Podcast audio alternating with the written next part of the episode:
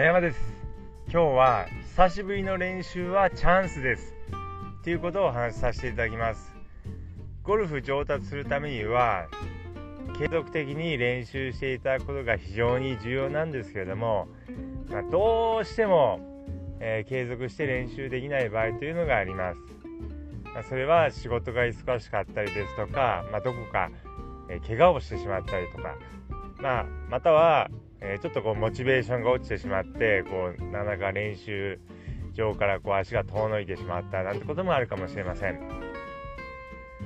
でやはりあのー、まあ怪我ですとか、えー、仕事が忙しくて練習できない時というのは、まあ、非常にですねモチベーションは上がります練習したくても練習ができないということで非常にこうモチベーションが上がるのでまあ、久しぶりに練習した時は非常にこう集中力が増して、えー、いい練習ができる、えー、っていうのもあります。ですけれどもあのどうしてもこうモチベーションが下がってしまって、えー、練習を休んでしまっている期間が長い場合っていうのも、まあ、ゴルフをしているとどそういう期間がどうしてもできてしまいます。であの練習しない日がですね何日か続くとああもういいやえー、今日もまあ練習しないとこうっていうのは気になってしまってですね練習しないのが当たり前になってしまうんですけれども、まあ、やはり当たり前なんですけども上達するためには練習するってことが必要です、まあ、定期的に、まあ、週に2回ぐらい練習していただくといいんですけれども、まあ、練習できない日が続いてしまうともうこうまあ練習しないのが当たり前になって、えー、しまうんですけれどもまあこうやっぱりそれじゃダメだもう。ちゃんと練習しようと思ったらですねまたその日からですね練習を始めていただければいいかなと思います。どうしてもこう誰しもこう練習する気がなくなってしまう時ありますので、まあ、そういう時は自分をこう責めないでですね、まあ、なんでこう自分はこう練習が本当に定期的にできないんだもうだから甘くなんないんだよと自分を責めないで、えー、誰しもそういうことがありますので、まあ、もっとこうポジティブに前向きに捉えてですね、えー、今日からまた練習始めようっていう風にやっていただければ考えていただければいいかなと思います。ですのでまた、えー、もしこの音声を聞いてくださっている人の中で、えー、練習を長期休んでる人がいらっしゃいましたらまた今日からまた練習を始めていただければいいかなと思います。それで、え久しぶりに練習する時はえー、チャンスですってことをですね冒頭にお話したんですけどもそれはなぜかと言いますと新しい動きを習得しやすいってことです。こう普段こう継続的に練習できている時というのはえ感覚がありますので何かこう新しいこうスイングの動きを取り入れようと思った場合に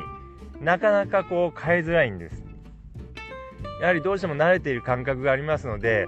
別の新しい感覚で打とうとすると、えー、すごいこう違和感があってスムーズになかなかクラブを、えー、振ることができないんですけれども久しぶりに練習する時というのはそのいつもの感覚というのがありませんから新しい動きを取り入れてもですねそれほど違和感がありません。違和感がないので新しい動きに、え、取り組みやすくなります。ですのでそういった意味で久しぶりの練習というのはスイングを変えるチャンスになります。ですので久しぶりの練習ですとどうしても今までの感覚を早く取り戻そう、えー、練習できてた時の感覚に早く戻したい。と思ってこうつい、あのー、たくさんボールを打ってしまって適当にこう、えー、感覚を取り戻すように練習してしまいがちなんですけども久しぶりの練習っていうのはえー、前の感覚を取り戻すっていうよりも新しい、えー、スイングを作る、まあ、新しいこう正しい動きを習得するっていうことに集中して練習していただいた方がいいです。ですのであの適当に練習するのではなくて正しい動きを確認しながら、えー、丁寧に練習していただくといいです。でそうすることによってこう正しいスイング、まあ、新しい動きがえ習得しやすくなりますので是非これはこうチャンスと捉えてですね、え練習していただくと、えいいかなと思います。